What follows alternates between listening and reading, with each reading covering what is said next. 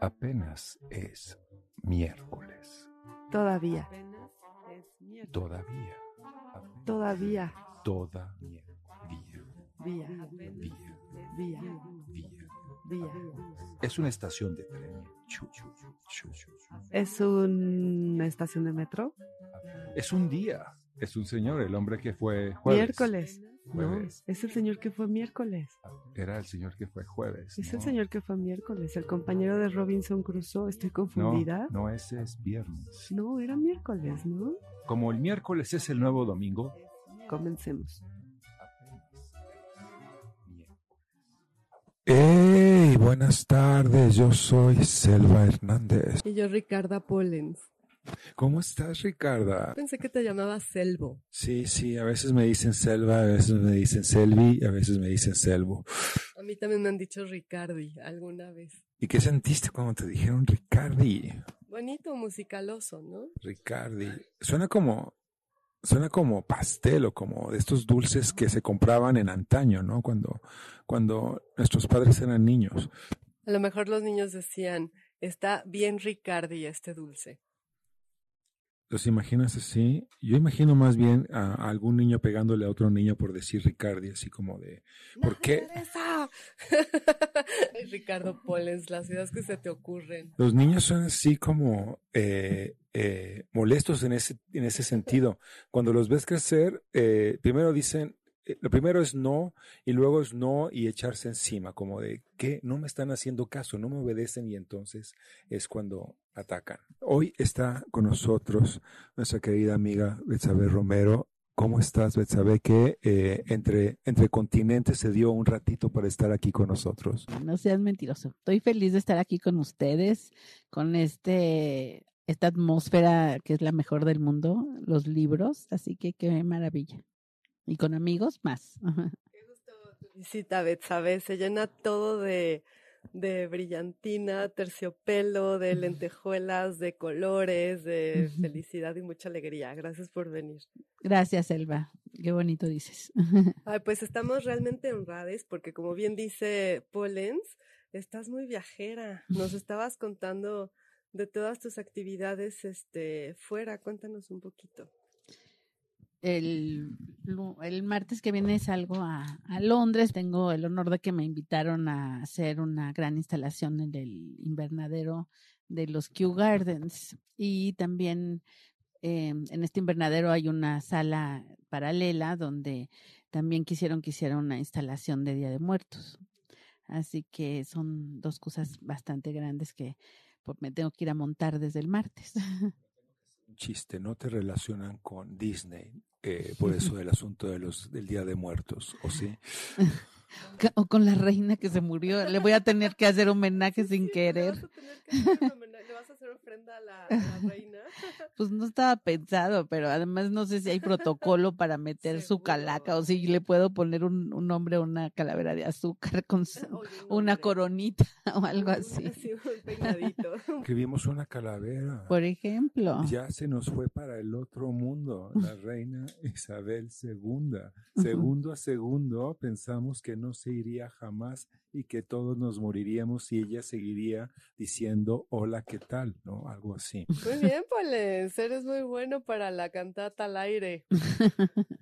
Oye, Betsabe, y también estábamos viendo aquí en este libro tan bonito cuando el tiempo se rompió, que mm, Vas a presentar justamente. Sí, que me hizo el grupo Heraldo, sí. ah, el grupo Heraldo, que, que tien- tuviste unas instalaciones también en la en la Biblioteca de Londres, Ah, sí, en, bueno, en el British en Museum. el British Museum, perdón. Hace, pero ya hace más de 10 años, como 10 años.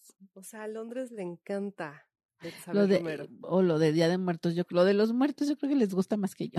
Sí. No, bueno, hay muchos artistas, ¿no? De- Sí, sí, de- e- e- efectivamente, ahora que estoy preparándome para ir y que pasó algo como que cuando inauguré en, en el British Museum tuvieron que cerrar la puerta porque ya no cabía la gente y no era obvio, era obvio que no era por Wow. mí, ¿no? Este, ¿Estás segura? Sí, para mí no es tan obvio. no, no, y, y sí hay como una atracción, ¿no? Por, por esto de, de muertos que también se ha vuelto muy cercano a la moda, al diseño, al tatuaje, a Demian Hirst, artistas que han Claro. retomado a James Bond. Bueno, en el cine ha estado eh, con muchas referencias hace mucho tiempo, ¿no? Sí, James Bond reinventó nuestro Día de Muertos. ¿no? Imagínate. Eso ya fue como de las nuevas películas que salía Craig, ¿no?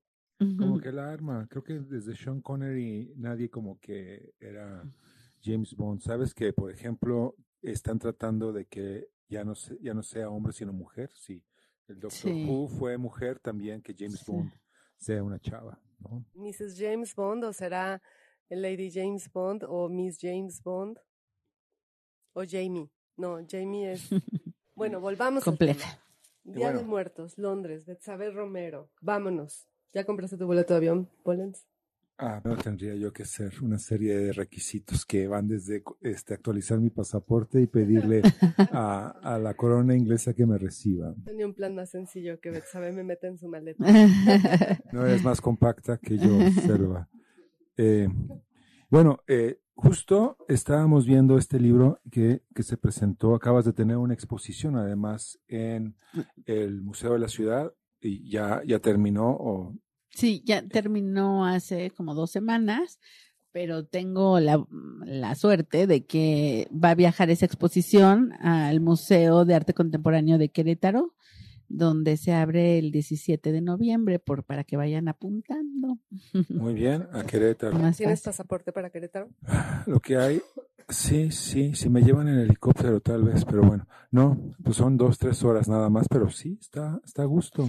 Pues Hay ojalá. cosas que ver en, en Querétaro y esta exposición yo tuve la oportunidad de verla y es, es impresionante. Ay, gracias. Muchas gracias. Tiene que ver eh, en cierta medida con nuestro proceso de encierro y de cómo volvemos a salir. Justo ahora, antes de que ustedes nos estuvieran escuchando porque no estábamos al aire, ah, nos comentaba Betsabe que durante la pandemia, ¿no? En esta, en este inmovilidad del paisaje de este encierro, eh, decidió eh, hablar con la autoridad y empezar a sembrar coches eh, en el camellón que, que, que flore- florearan, ¿no? Que se llenaran Que de... se volvió selvático, que se sí. volvieran eh, eh, autoselva, ¿no?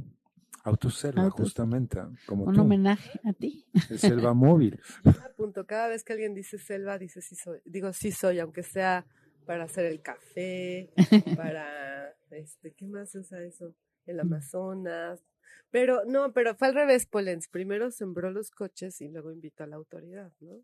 Primero fue la selva. Primero en el camellón creció tanto que ya casi que el camellón se desbordó de, de plantas y había una iniciativa brasileña para algunos artistas que hacemos cosas en la calle y hacer simultáneamente en muchas ciudades intervenciones efímeras en la calle y ponerlas en línea. Me- y me encantó la idea porque como que esa dualidad de hacer algo lo más cercano en, en los próximos metros cuadrados a la redonda, pero a la vez compartirlo en línea se me hace una buena combinación de, de, un, de una postura que, que yo creo que es interesante a partir de lo que nos pasó, ¿no? Claro, sobre todo en esos momentos en los que las calles eran desiertos, ¿no? Sí, pero que a la vez eh, hubieron apropiaciones muy interesantes por parte de los músicos, de, Sí, de los poetas, de, poetas. ¿no? De, in- de intervenir en los balcones, de salir a cantar o Sí, tocar algún con instrumento. megáfono. Exacto. Y Entonces, si tenías suerte, te, te, recitaban poemas el balcón. Yo estuve más bien eh, en algún momento, pero este no es, mi, no es mi programa, sino el tuyo, entonces para... Justamente en la pandemia realicé, apoyado por el PAC, una actividad en la que eh, desarrollé eh, 30 tapabocas distintos, uno para cada uno de los días del, de junio del 2020, ¿no? Y un poco la documentación de los recorridos, porque a pesar de estar encerrado, pues eh, por tener a un niño pequeño y todo esto, ¿no? Eh, y esencialmente tener que pasear un perro, pues mi encierro era siempre relativo. Pero, pero bueno, ¿cómo, por eh, lo que, la, la pregunta que me inunda completamente es, eh, ¿cuáles fueron las premisas que usaste para esta última exposición que, que reúne eh, mucho de tu trabajo reciente, ¿no? sí partí de, me parecía un, una luz al final del túnel, eh, tener el compromiso de hacer un libro. O sea, saber que al final había ese proyecto era como muy lindo porque además era un proyecto colectivo en el que tenía que invitar a a críticos o curadores que, que colaboraran en esta tarea. Y eh, eso me llevó a un diálogo continuo con los que podían escribir, que además fueron eh, críticos y académicos con los que yo había hecho recientemente proyectos en universidades o en museos de diferentes eh, lugares del mundo. Y pues con todo lo que estaba pasando, con las pérdidas tan fuertes que tuvimos, yo en especial perdí a mi padre y poder traspasar este ese momento, ¿no? Difícil. Entonces, sí, como esa invitación surge como en la pandemia, pues ni modo de olvidar ese tema o, de, de, ese cuestionamiento a lo que, que me estaba llevando. Y, y partí de esta, de esta idea del punto en que el, cuando el tiempo se rompió, ¿no? Y cuando el tiempo se rompió una mañana que amanecimos con el parabrisas roto y, ya no sabíamos qué seguía, si curvas, y autopista o cuándo. Entonces dije, no, pues voy a empezar con estos parabrisas rotos que ya tengo. Eh, había yo estado trabajando años, pero nunca los había expuesto y los terminé como obra, los terminé y los terminé pensando que se estaba conjuntando esa invitación al libro y a una exposición posteriormente. Y eh, después, con todo este tema que yo he trabajado más de 20 años de migración, decía yo, bueno, este momento de mayor inmovilidad, cómo se está viviendo desde los que no pueden inmovilizarse porque están en proceso de migrar, están moviéndose y no tienen nada, ahora menos, hay, hay más fronteras, más este, imposibilidad. Entonces, también eh, como que reflexioné acerca del tema de, de la migración que terminó llevándome hasta este último punto en el que pasamos de la máxima inmovilidad al máximo eh, movimiento migratorio por una guerra, o sea, como que lo último que yo hubiera pensado que tenía que seguir después de las reflexiones a los que a las que nos estaba llevando la pandemia era una guerra y justo es, es lo que siguió. Entonces, este, pues también tuve que, que tomarle en cuenta y pero tenía la posibilidad de recordar que había el último proyecto que hice fue con la Universidad de York en Toronto y eh, fue eh, una invitación a trabajar con un grupo de indígenas, misosogas, y este, y con ellos hice señalizaciones, hicimos un, unas flautas, hicimos eh, toda una exposición y dije hicimos porque de verdad trabajamos este, indígenas, la Escuela de Escultura, la, la Facultad de Escultura de la universidad y yo eh, por primera vez juntos, porque yo aquí eso no lo he visto en Esmeralda ni en, en Estados Unidos en ningún um, eh, taller que he tratado de hacer eh, con migrantes o grupos indígenas, es muy complicado realmente hacer algo horizontal eh, y se hizo un libro, hay un texto de una que una jefe indígena que funcionó también como un poco cura, como, como voz de, curatorial del grupo con el que yo también tuve un diálogo continuo para hacer las señalizaciones, por ejemplo. Con ellos hicimos unos tambores rituales, eh, se tradujo a su idioma el, este, el libro completo y un texto fue de, de ellos y, y como que sí cerró un círculo que luego no termina de ser así, ¿no? Como que se usan como, ay, trabajé con ellos y, ay, y, el libro jamás lo tienen y no, no, Y una de las piezas me la pidieron en donación para su lugar ritual, cosa que también me pareció un gran honor y, y lo hice con mucho gusto. Entonces, eh, toda la exposición terminaba con esa, con ese diálogo que, que tuve con, con ese grupo indígena, que para mí fue muy esperanzador porque también me hizo pues ponerme a estudiar de qué significan los grupos indígenas que en, en el mundo son solo el 5% de la población, pero que han ayudado a sobrevivir el 70% de los lugares, de los santuarios naturales del mundo y de la biosfera. Entonces es este, pues es, eh, bueno, hay mucho que aprender de ellos, hay que reflexionar y, y, pues es, así terminaba la exposición. O sea, yo muchas veces estaba callada mucho tiempo para, sin, sin angustiarme, ¿no? Nada más pues saber de qué quieren platicar, ¿no? Y, y de pronto pues yo les dije que a mí me parecía raro esto de las reservas en las que viven, que no tienen ni un nombre como de un pueblo, no, no, no tienen una dignidad en ese sentido de visibilidad desde la carretera ni nada. Entonces yo les dije que se me ocurría hacer como señalizaciones que yo ya las había hecho en, en, en algún momento para para el camino del trabajo a, de la casa al trabajo para algunos migrantes en, en Idaho. Entonces dije, aquí me parecía que en el, en el, en el, ¿cómo se llama? En la autopista debería de haber señalizaciones que marcaran que ustedes están aquí y lo que ustedes significan para toda esta zona, porque yo creo que todo su trabajo cultural y, y también relacionado con la naturaleza debería de tener un lugar, una visibilidad. Es raro que no lo tengan, o sea, será por las autoridades que los... los... de incógnito ahí, como de que no nos vean, que estemos como parte del paisaje. Ay, no, las, estas, estos grupos indígenas en Estados Unidos y en Canadá están como en apartheid, o sea, están eh, puestos allí en reservas este voluntariamente, políticamente para poner, para que estén distantes. Y, y la verdad es que uno piensa, y, ellos dicen que, que, están allí, ellos son dueños de las tierras y tienen todo, pero, pero están así apartados, ¿no?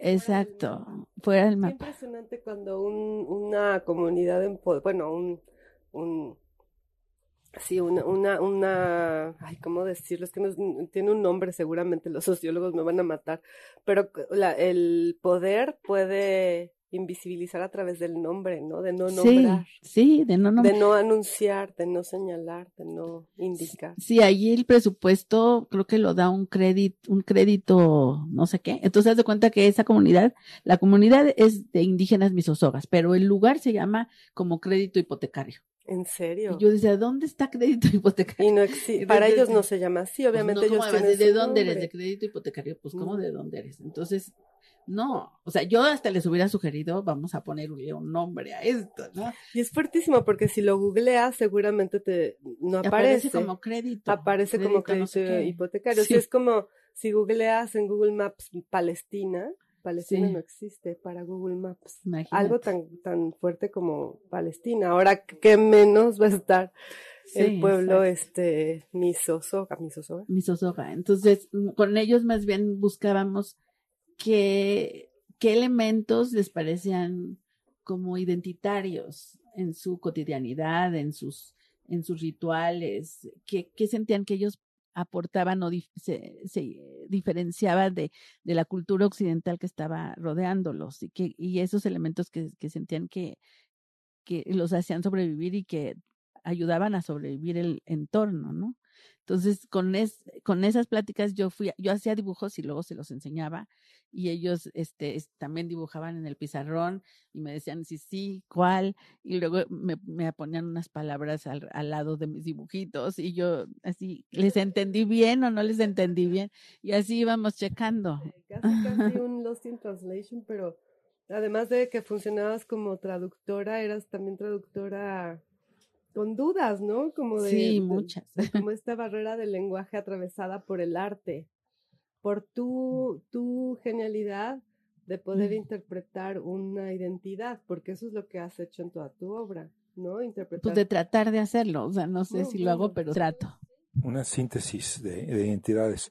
Se me, se me, ocurre justamente que eh, toda esta metáfora automotriz que se ha visto a lo largo de, de, tu obra, ¿no? Desde llantas hasta chasis, en términos casi como de, de una arqueología, ¿no? Eh, eh, viene a ser como un reflejo, apropiación también de un paisaje que se va deteriorando en calles, de coches que van siendo abandonados y que van siendo transformando, que se van, se van transformando. Estoy pensando como en un anti, antifordismo, ¿no? Frente a todo este furor industrial, eh, y toda esta, toda esta ímpetu económico va quedando este rezago y esta reestructuración y reinterpretación de estos objetos como, eh, como piezas museográficas, como son el bocho, que nos decías eh, todavía antes de que saliéramos al aire, como eh, hay improntas en México y el bocho es una de ellas, ¿no?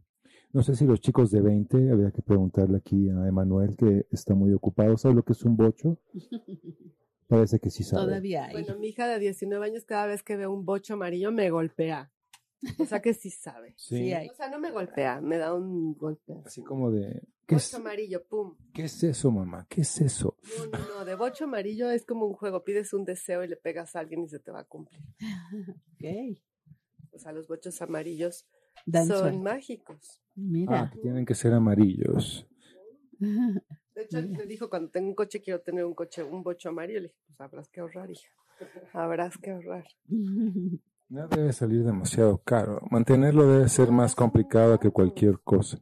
Ya son muy caros. Oye, pero no Pero hablemos te de- refieres a los Beatles, más bien, ¿no? No, a los bochos. A los bochos que antes, bueno, lo que sí es verdad es que antes eran un, una, una figura constante en el paisaje urbano, ahora ya no. Ahora Sí, raro, cualquier es una- foto que tomaras así panorámica Sí. de una glorieta o de una esquina en cuatro esquinas, no había posibilidad de que no aparecieran bochos. No, bueno, yo, tu- yo tuve tres bochos. Imagínate. Todos tenemos historias en sí, bochos. todos. Me temo que sí. Pero ahora hay como un- una gran igualación en términos automotrices. Todos los coches son iguales, ¿no? Pueden que, puede que sea un BMW, un Volvo o un Dodge, o ya no son Dodge, ¿no? más bien son Chrysler todos, creo. Pero todos son más o menos iguales, como que las computadoras deciden que la resistencia del aire o sabrá Dios qué. Y Oye, pero yo recuerdo mucho, Betsabe, esta, esta pieza tuya que yo no, no te conocía, pero vi tu pieza y me causó un impacto muy fuerte. Bueno, ahí te conocí. Que eran las llantas del coche hechas, este, pues, Impresas. impresas en unas este, telas. tiras larguísimas y colgadas de una forma hermosa. No me acuerdo si fue en el Museo de la Ciudad de México, hace muchísimos años. Bueno, no ¿En sé el si Museo Amparo tantos. o En el en- Museo San Amparo, Ildefonso? En San Ildefonso, por supuesto. Sí. Y este, y me causó un impacto primero por la belleza, porque además hasta que te acercabas podías descubrir que eran unas llantas. Sí. Y yo pensaba, claro, o sea, las llantas están hechas de este hule, ¿no? Parecido al linóleo, se pueden grabar. O sea, como nadie lo había hecho antes, impresionante. Y, y claro, tiene que ver con esta capacidad tuya de tomar estos elementos, como bien dice Ricardo, los coches este, desmembrados, eh, todas estas piezas que tienen que ver con el arte popular mexicano y no, y combinarlas con estas, estos símbolos que tienen que ver con, como dices, la migración, lo que veíamos con. Sí. los, este, los eh, juguetes para niños, ¿no? Los, y, y lo tomas y lo mezclas y lo conviertes en una obra hermosísima. Yo, sí, yo, yo, bueno, digo, más allá de, del, del, la belleza, además, que está diciendo un montón de cosas. Y yo me preguntaba justo cuando venías, dije, no, no me voy a quedar con la duda de preguntarle a Betsabe cómo vive ella este asunto. Yo te imagino, es como ahora que nos contabas esta experiencia con los, este, con los nativos de Idaho. Te imagino caminando en la ciudad, en la calle, y como si fueras una niña recogiendo flores, recogiendo símbolos, identidades, decir esto, esto, esto, esto, y además que los tenemos aquí. O sea, seguramente tú ves muchísimo más cosas que lo que cualquier ser humano. Y quería preguntarte, ¿eso ¿qué se siente ser Betsabe Romero? Ay, wow, no. Pues la verdad es que eh, qué bonita pregunta porque me dicen que define un poco mi trabajo y a mí me gusta pensar en que juego a cambiarle el significado a las cosas más comunes y, y me gusta que sea una invitación a, a, cambiar esos significados o a dudar de los significados comunes o al lugar del lugar común, a cambiar el, el, lugar común con los demás, ¿no? Y, y creo que en México, por lo menos, la gente siempre está dispuesta a jugar a eso y eso me hace feliz porque por eso me gusta eh, trabajar en el espacio público porque casi que tengo más retroalimentación a veces allí que en el White Cube, ¿no? En- en las- los espacios así muy oficiales para el arte contemporáneo. Y este y pues así, eh, así salió pensar en, en la huella que deja las huellas que dejan las llantas involuntariamente y pensar en, en reciclarlas, no porque no solo porque son basura, sino porque es, porque son redondas, porque imprimen, porque, porque pueden imprimir. Entonces, que lo que hacen más bien siempre es estar borrando, atropellando, dejando atrás con la velocidad.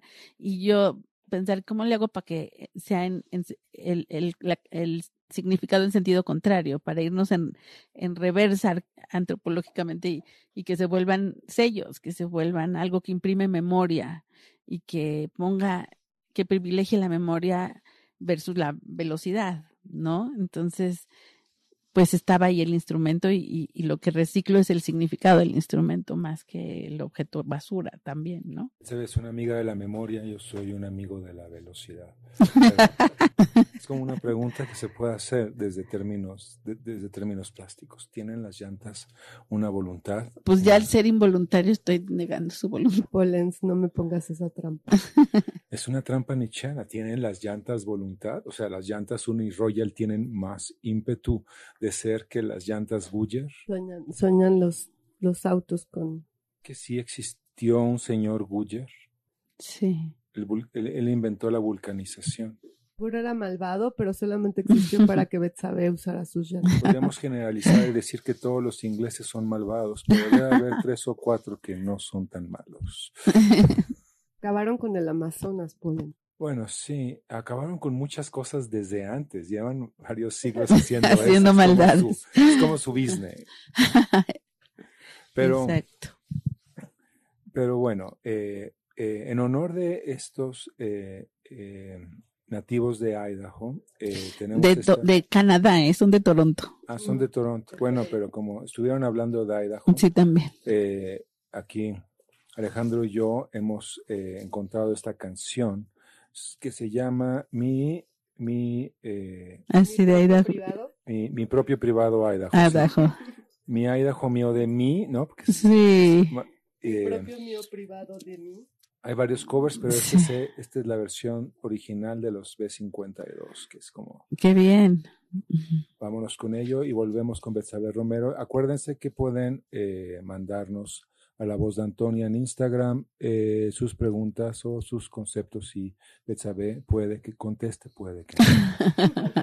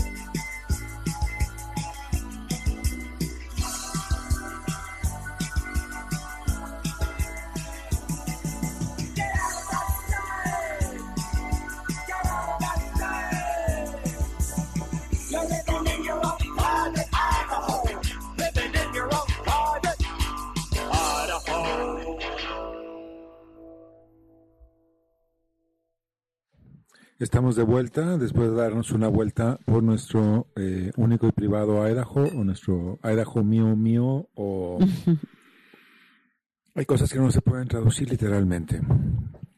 Y bueno, eh, eh, queremos señalar que eh, no, no fue en Idaho, sino en el Canadá, en, eh, en, la- en Ontario, bueno, Ontario de cualquier modo es inmenso como Chihuahua, eh, donde, donde hizo esta, esta, esta práctica de señalización con, con los naturales. ¿no?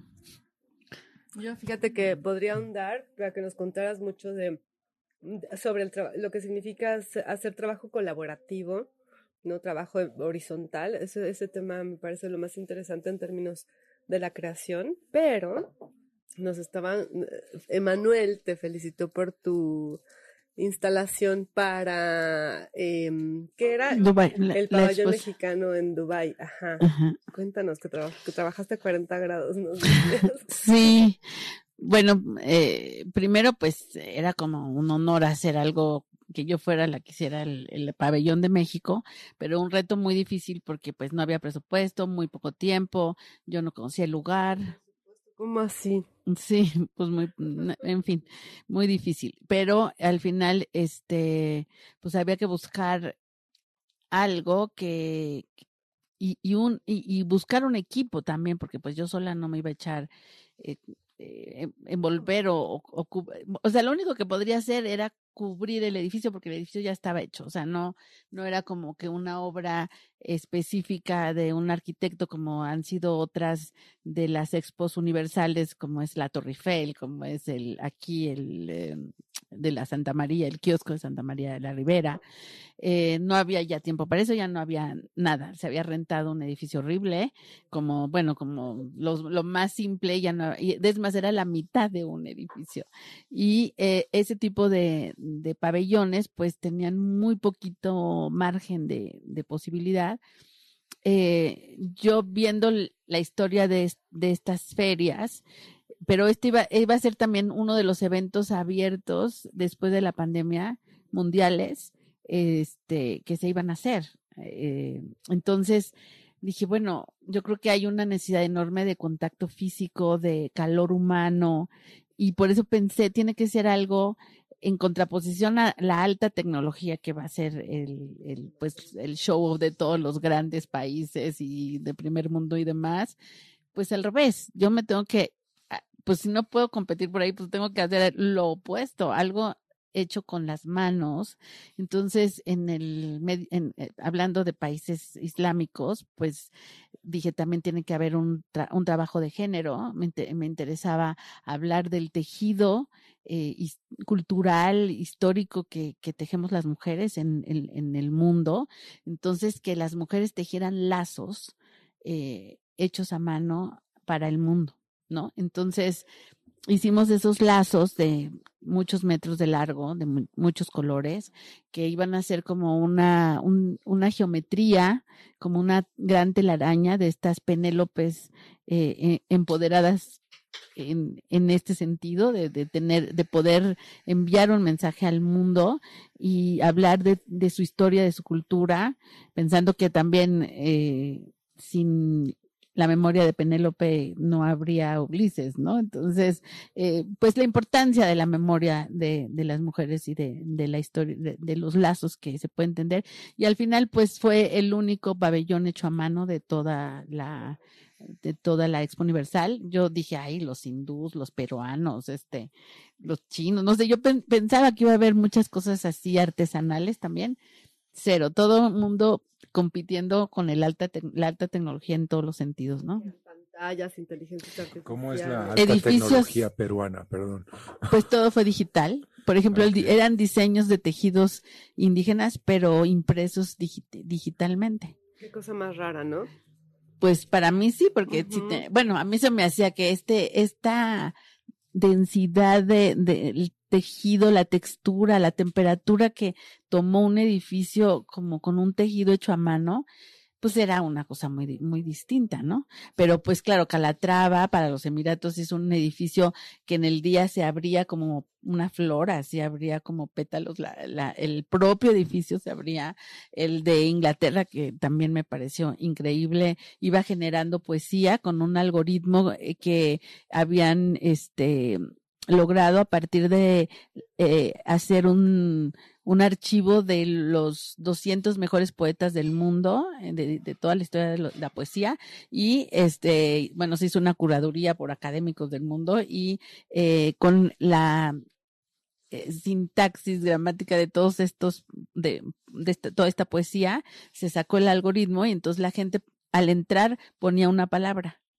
en el idioma que llegaba y esas palabras se iban acomodando en pantallitas que, que formaban todo el edificio. Entonces se iban como construyendo poesía que, que avanzaba y que cambiaba toda la fachada a cada momento. Lo opuesto Sí, totalmente. pero ahí tu- increíble, ¿no? También. Sí, claro, una cosa no quiere decir que sea mejor que la otra, no son Claro. diferentes modos de, escri- de escribir a través del tejido, porque a mí si algo me gusta del tejido es esta conexión que tiene con, con, con la palabra, ¿no? O sea, tejido es textura y textura Texto. es texto, sí. Sí. Y este, y al final cada vez que se, que se urde un hilo se está construyendo, pues incluso Sí. una telaraña, ¿no? Una Mm, web. Claro. O sea, todo eso tiene, está Sí. completamente conectado y, y que esté llegando a las inteligencias artificiales justo a través de, pues, de toda la web.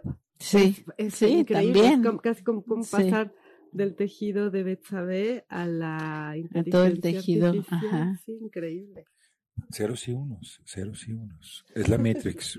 ¿Entramos o no entramos a la, a la Matrix? Es, es más o menos la, la pregunta. Pero no mencioné que estas tejedoras que me encontré son de Tzatlán y es una comunidad increíble porque no es una tradición antigua de tejedoras como, eh, como son las de Oaxaca o las de Chiapas o así. No, este, este pueblito empezó a tejer hace seis años, pon tú, no sé exactamente, pero por pérdida, por, por una una abuelita que, que al perder a su esposo empezó a tejer obsesivamente, luego su hija perdió a su esposo y, y siguió tejiendo pero obsesivamente, y luego con la pandemia todo el pueblo todo, empezó a tejer obsesivamente. Entonces cubrían los árboles, cubrían el este, y, y, y para la fiesta del pueblo tejieron un techo y, y, los hijos y los nietos dijeron, bueno, pues ya que sirva de algo, entre, métanlo al concurso de Guinness y chas, que ganan. y por como ganaron, yo buscando tejidos, tejidos, me llamó la atención ese porque dije, ganaron el Guinness por, por tejer juntas. Y, y por tejer est, esto en público, ¿no? o sea, o sea, no para ellas, no para No vender, para su casa, sino no, para sí, hacer para cosas este en espacio público. Entonces dije, es, ahí están organizados, o sea, ahí hay una hay un tejido social impresionante. Entonces, eh, eh, así como como mágico, busqué Casa de la Cultura de Tzatlán, se me ocurrió buscar eso internet, apareció el teléfono, marqué y marqué y, dije, oiga, ¿conocen a alguien que pudiera informarme sobre las tejedoras que hacen estos cielos tejidos? Ah, sí, espérame tantito. Ven, te están buscando.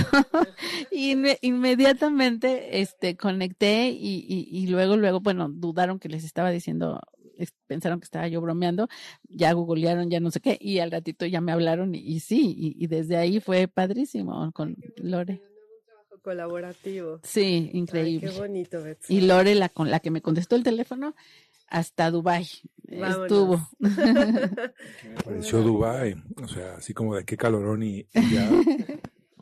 O qué guapos son estos chicos de acá de los Emiratos Árabes. Los árabes son guapos, ¿verdad? Estamos como, La como verdad, ve- sí. pensando en guapuras, ¿no? Que Daniel Craig. Bueno, Daniel Craig. Eso, Y guapos árabes. sí hay. O- Omar Sharif. Mm. Bueno, pero yo me quedo con Daniel. O sea, Omar no, no le llega a Daniel. me temo. No sé qué decirte, Polens. Unos, Omar Sharif, ¿no? Chivago y a Daniel Craig, así como diciéndote, Salva, hello. and Hay otros, Daniel hay otros. Sí, no sé, me gusta mucho ver a James Bond interpretado por Daniel Craig corriendo. Cuando corre, digo, Sí. ah, qué bien, eso es belleza. Ajá. No sé si, sí, sí, sí, sí, me parece muy guapo. Es futurismo italiano, pero no. Exacto. Es inglés a las, él. a las llantas de Betsabe, no queremos la imprenta, queremos que corra. Eso. Ay, Polens. Pero bueno, las llantas, las llantas de Betsabe hay una tensión entre las tensiones dinámicas y lo inmóvil. Sí, Claro. como los carritos colgados, ¿no? Sí, Nos estabas platicando también de esta instalación que hiciste con niños. de Zapopan, de, del mercado de Zapopan, que alrededor se ha llenado mucho de, de problemas sociales, ¿no? Y este, y la UNESCO me invitó a hacer un taller con chavitos ahí que estaban haciendo un centro cultural. Y fue también súper rico porque de pronto llegaron también de Guadalajara algunos artistas jóvenes que querían hacer el taller, pero hubieron muchos adolescentes de ahí y lo importante no era hacer el carrito que se iban a apropiar, que iba a ser individual, lo importante era sembrar algo en lo, en lo que ellos estaban eh, colaborando y hacerlo circular en el espacio. Entonces, lo, lo interesante era ver cómo lograba cada uno y entre todos, pero sobre todo entre todos, hacer carriles para que esos vehiculitos que estábamos haciendo circularan, es- fueran parte de algo que se mueve, de algo que sembramos y crece, de algo que tienen que cuidar y de algo que tiene que seguir circulando, ¿no? Y volaban los carritos. Volaban. Me encanta también esta capacidad que tienes de hacer volar cosas. Las mesas, Sí, ¿verdad? No había pensado en eso. Sí, es cierto. Sí, es muy bonito. Es este, casi como si fueras, este, muy, es mucha, mu- digo, no es magia, pero sí, ¿no? Magia, que vuele, Que que, salga, que se multiplique, Sí. ¿no? Mucha multiplicación, mucha multiplicación. Muy bonito. Y este, y también estaban aquí unos, unos carritos, bueno, estábamos viendo tu- en tu libro, que son este, no, es que de verdad busquen las imágenes de los carritos de Zapopan, porque son alucinantes. Bueno, y también quería preguntarte sobre los carros que son como de esta técnica, Maqueta. Este, como de barro. Bueno, y estos, Ah, el de adobe. estos también los carros de adobe, o sea, todo lo que significa, ¿no? Es que para quien no lo sepa, Betsabe agarró un chasis de carro, no sé si es el carro entero, Sí. y lo forró de adobe. Sí. Entonces son casos, carros, casas, pero que no se mueven, pero que sí, pero que están estacionados, pero que son Fíjate que ese, ese carro tiene una historia bien interesante porque era cuando estaba exponiendo en Marco de Monterrey y, lo, y la verdad ese museo tenía un proyecto bien bonito de Marco Móvil justamente. Entonces la directora eh, me invitó a hacer, me dijo, fíjate que nos están pidiendo unos chavos casualmente que vinieron a tu exposición de que si no hacíamos algo con el Marco Móvil pero en su comunidad, que era en el desierto de Nuevo León, que además hay que decir que es en, en eh, Nuevo León, está la, la gran ciudad de Monterrey, pero a 200 kilómetros hay unas comunidades ahí chiquirrinas que ni siquiera tienen acceso a la gran ciudad, ¿no?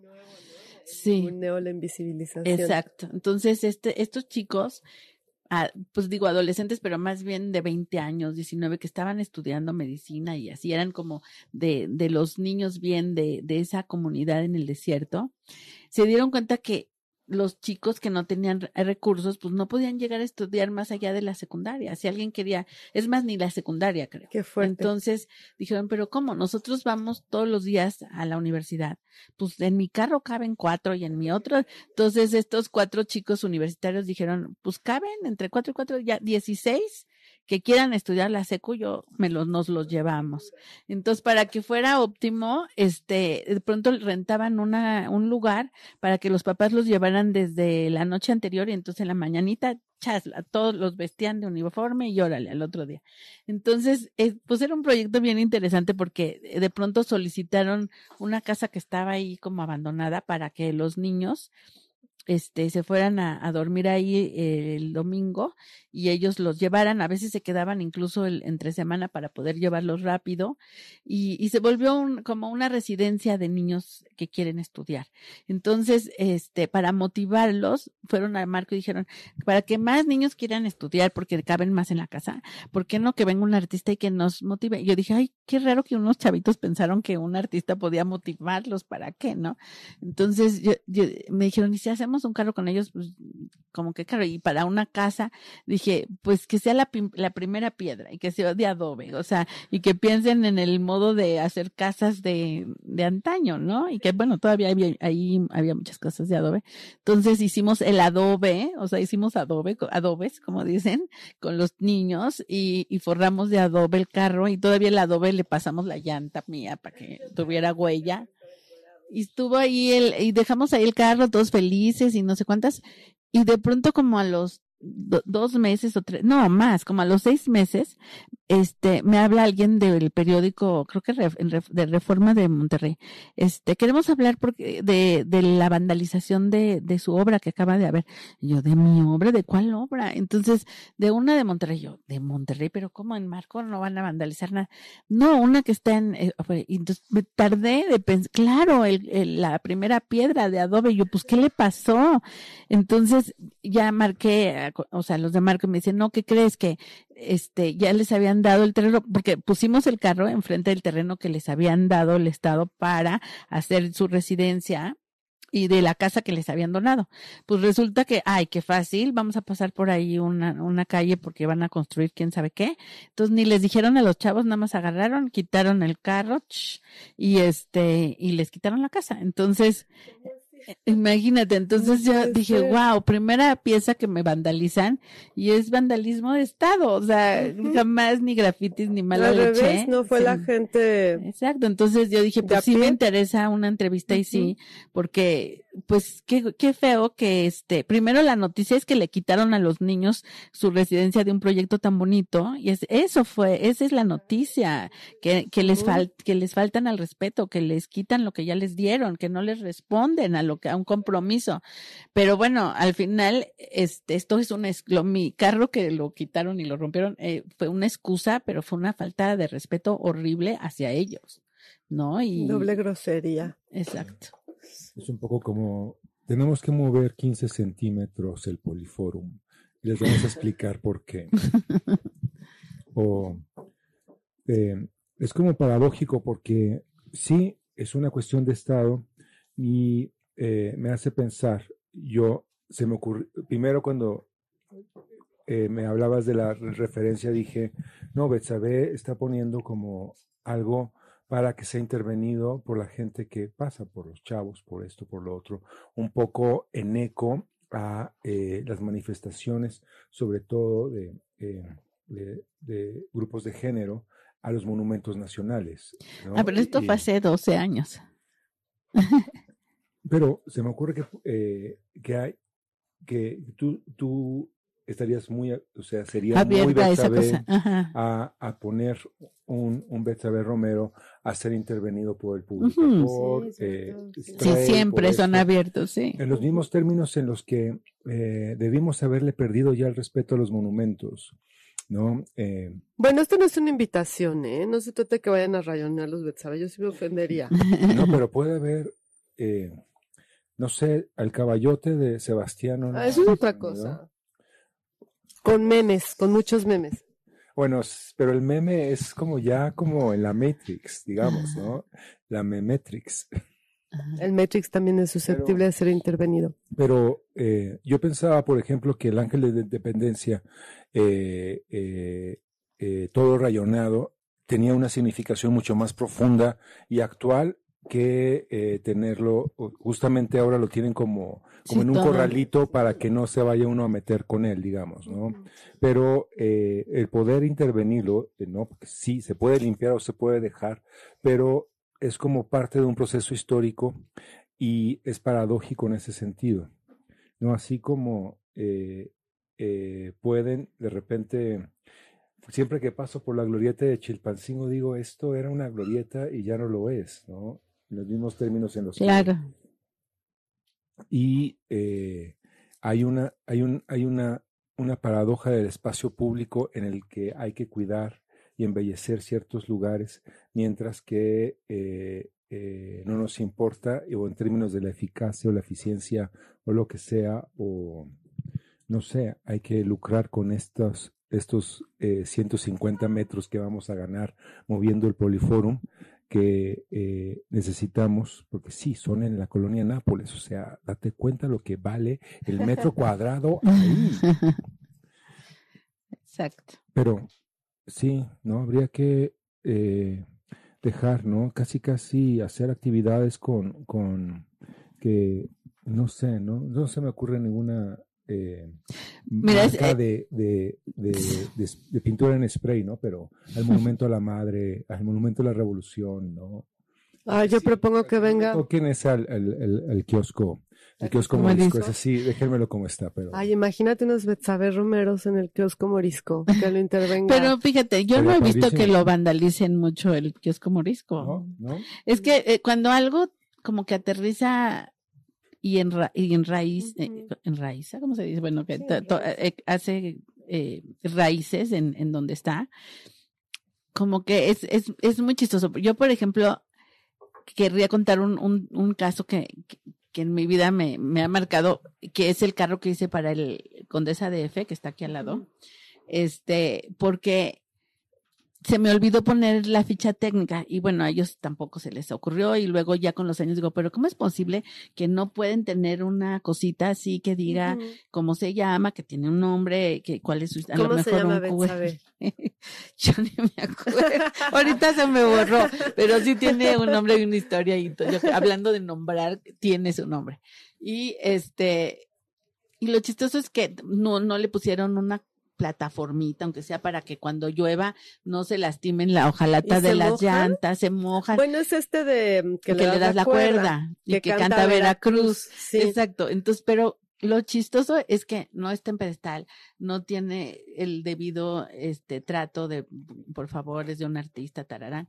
Y este, y cuando lo vamos a, a darle su manita de gato cada como cinco años que me dicen, hemos ido como ya tres veces, este, pues ya tiene casi 15 años. 15 este años. Y que la verdad que es que por aquí no- es como una fiesta pasar ahí siempre. y, nu- y nunca lo han vandalizado. Y la verdad es que, este, te digo, no está ni acorralado ni, ni subido en algo. No, y podemos tocarlo. De hecho, es lo- un placer ir y darle cuerda, y ¿no? siempre Y sigue funciona. cantando, ¿verdad? Sigue Sí. cantando y prenden las luces también. Sí, sí, sí. Entonces, este, bueno, yo cada X tiempo sí digo, ay, Rafa Micha, no seas malo, no dejes que se eche. Y no, ahí lo cuidan y le vamos a dar manita. Pero cuando voy a darle la manita de gato, tú no sabes cómo se prende la cuadra.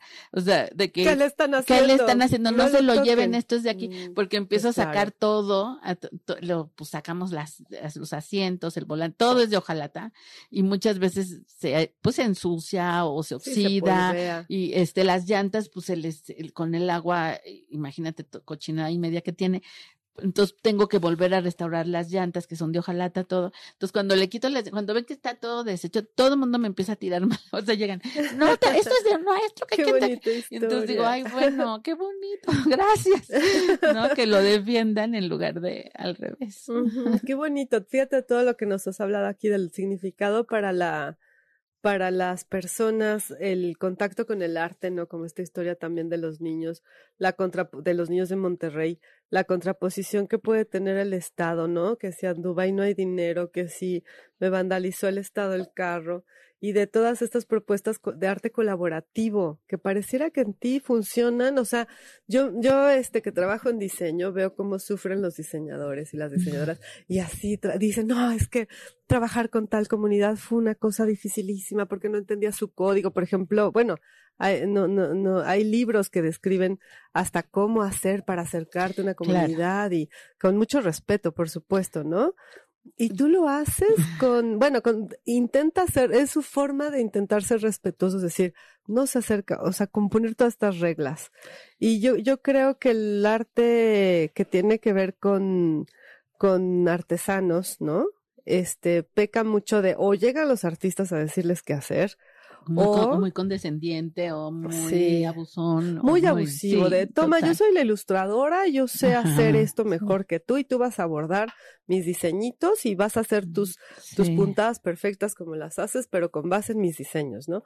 O al revés, con demasiada reticencia, Mm. que sea puro y entonces alejamiento y entonces Sí, dejarlo ser y hay como esta barrera. sí. O sea, o es condescendiente o es extremadamente lejano. Sí, o que dicen, este, ay, es que lo único que falta es darles unos nuevos diseños. Ay, no, eso me choca. Ah. Como si no supieran diseñar, como si- como si no tuvieran miles de años diseñando, ¿no? Sí. De ventaja sobre O, o nosotros. como pasando por encima de una historia larguísima que tiene que ver con otra manera de, de insertarse la cultura con rituales, con calendarios, con fiestas, Sí, con que todo tiene un significado y códigos específicos, ¿no? A mí también tengo que decir que, que yo estudié comunicación y me especialicé en investigación Mm. participativa y, y yo es- como que antes pensaba que había hecho una carrera y luego otra y luego al final pues no es fue así en realidad en la Ibero fue todo un rollo de que yo no quiero publicidad sino contra publicidad. Yo no quiero estadística quiero este antropología eh, social pero trabajando en comunidades. Entonces después de eso que sentía que, que nada más iba a investigaciones que también el objeto de estudio ya y Sí. los libros acá que yo soy la antropóloga, ¿no? Y entonces yo ayudé en un congreso en el Colegio de México sobre campesinos y no había un campesino y todos Bueno, nada más le llevaban sus libros sobre los Entonces dije, yo eso tampoco, eso no me gusta, pero sí trabajé en campo mucho y entonces desde luego que sí respeto las metodologías que hay y todos los valores que, que implican implica el acercamiento con las personas. Y, y no, los artistas no somos todólogos ni podemos tratar todos los temas y, y sí tiene que haber un respeto a las personas, a, su cultura, a sus contextos, a los temas que tratas y yo no creo más que trabajar a largo plazo y en el lugar del crimen. ¿No? Entonces no, no puede ser que, ay, tú en el la- laboratorio hablando de quién se. En, en- en- detrás de la computadora, Sí, ¿no? Sí, justo lo que, lo que es más difícil de encontrar, si es así como la aguja en el pajar, sí hay. Pero personas como tú que, que sí realmente hacen un trabajo colaborativo es precioso. Yo creo que ahí hay una, una, una beta que pocas personas han sabido tocar y creo que tiene que ver con eso que tiene, esa cualidad que tienes tú, como te digo, de la niña que sale a la calle a observar, esa cualidad de observación y de escucha, ¿no? Que llegas y es- ves a los niños que están haciendo su casa para estudiantes, me parece precioso, realmente es este, e- eso es yo creo que lo que diferencia mucho las producciones colaborativas unas de otras, ¿no? Que unas sí se meten y se insertan y platican y observan y escuchan y co-crean, ese es el, el acto de co-creación. Y otros se apropian nada más. Sí, bueno, la apropiación sí es, es- uf. Además hay mucho dinero en la apropiación. Sí, sí, suena como dine- adinerado a apropiación. Suena como si estuviéramos jugando Monopoly. Ya, ya lo hizo Sara. Sara, sí. Sara es una, una tienda de ropa barata. No, mi amiga Sara que vive acá. Ah. Bueno, tenemos esta canción lista, eh, es de Radio Futura, se llama Veneno en la piel.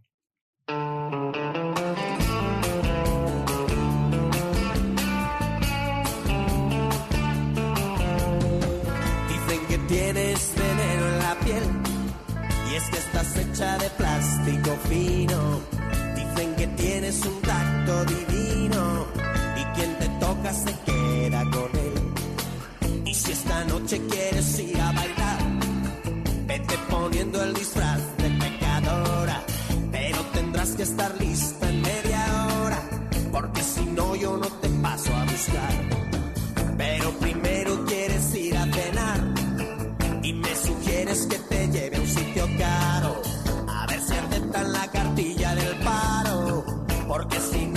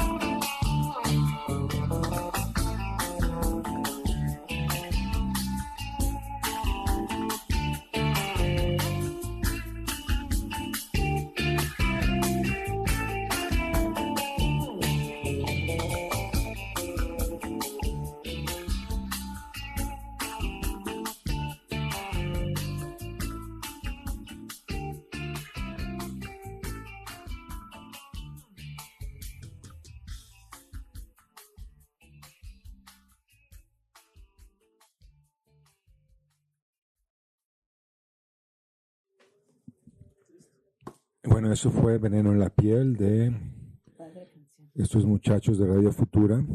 Y eh, nos escribe Mariana Pereira mandándote saludos. Ay, gracias, igualmente. Y eh, pide si podemos, si puedo preguntarte, ¿qué es lo que te gustaría trabajar o qué proyecto te gustaría trabajar que aún no hayas hecho, que tengas ahí todavía guardado y esperando a que suceda? Es difícil esa pregunta porque en general no, este, no estoy pensando en algún evento en específico. Me gustaría seguir así. eh, trabajos, como dices, los colaborativos con, con instituciones académicas eh, importantes, como he tenido oportunidad de hacer, no solo ayudan a que esto sea realmente colaborativo, sino que ellos, como en Toronto, la Universidad de York, la, la curadora, ya tenía años trabajando con otros artistas con esta comunidad. Entonces no es que llegues de cero. O sea, yo creo que también en ese sentido no, uno no inventa el hilo negro. Está increíble cuando la institución que te invita o el museo en donde se expone, todo está, hace sinergia con una intención que sea honesta y que sea real y no nada, no nada más de, de un oportunismo político y de que suene bien que estés haciendo eso con una comunidad y luego la votes y se te olvide para siempre, ¿no? Entonces, es eh, encontrar este tipo de sinergias es lo que me hace muy feliz y seguir encontrándolas me encantaría. Qué bonito. Yo pienso mucho en la. Cuando, cuando platicas estas cosas, se me ocurre pensar en este issue que tenemos. Ay, sí, issue, ¿verdad? ¿Cómo se dice issue en español, Polens? Tema. Situación, tema. situación, tema que tenemos cuando pensamos en el arte, que es como la utilidad del arte, ¿no? Que si el arte no sirve para nada, sí sirve para crear símbolos, para crear lenguaje, para crear cohesión, ¿no? Para resignificar, para traducir. Y todo eso es tu trabajo, o sea, realmente eh, platicábamos de este carro de la condesa y de cómo está aquí al lado de uno de los hoteles más, este, pues sí, más característicos de la Ciudad de México, en una colonia, pues que sí es un privilegio, ¿no? Al que van los niños y se, pues se, se, se- es muy bonito, bueno, ay, lo digo por mis hijas, ¿verdad? Que vam- le- les contaba, le contaba a Betsabe fuera del aire que han crecido con el carrito, que no tiene nombre, este, se toman la foto y realmente eso genera una cohesión con el barrio, ¿no? Sí. Aunque estamos hablando de la condesa y casi casi que es así hasta grosero decir porque es un privilegio, este, eh, eh, está visto que las, los niños, pues cuando tienen un sentimiento importante con sus barrios, con sus lugares, en un futuro, en la adultez, pueden crear un mejor tejido social porque se sienten parte de, hay una, una representación identitaria a través del arte, del objeto, del significado, del ver algo que me remueve el alma solamente porque es hermoso, porque es bello. Y es porque, parte. Sí, porque es parte, porque hay una interacción Claro. porque lo he visto crecer, porque paso todos los dos, tres veces por semana y ahí sigue, ¿no? Y todo eso va generando un cambio este íntimo en la persona, pero también con una proyección comunitaria y social.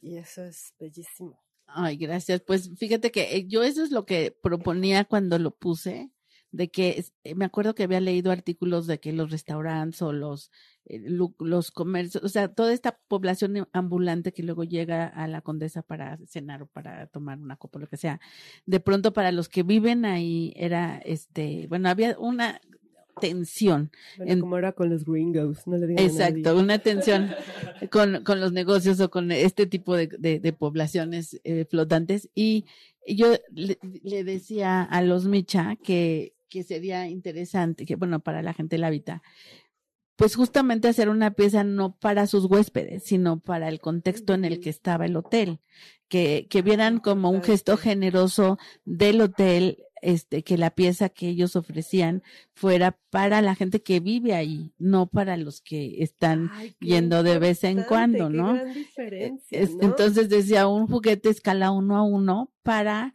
el, para la gente que, es- que, que sabe que está ahí, que sabe cómo funciona, que sabe de qué se trata. O sea, y, y con, con lo que cuentas, pues me, me, me hace sentido porque es, era para eso y por suerte ha funcionado así. Y claro, eso cambia por completo la perspectiva de los habitantes hacia el negocio, ¿no? claro. El hotel es uno de los hoteles más caros. Bueno, no sé si es de los más caros, seguramente hay más caros. Aunque no haya entrado, mi relación con él tiene mucho más significado a partir de la experiencia que he tenido yo con el carrito que en el hotel mismo. Entonces, sí, eso hace una gran, gran, gran diferencia. Qué bonito. Podríamos pensar hacer como una serie de performances que hubiera gente deteniendo gente y ¿sabe usted por qué está este bocho aquí estacionado?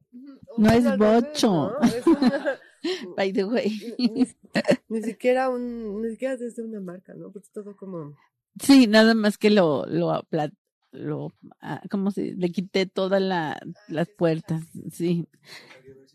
Meter para tomar selfies o, o- No, o porque no se ahí. puede meter como los juguetes de, de hojalata, los carretos de hojalata de cuerda, no se pueden abrir, o sea, No, está todo pegado. sellado.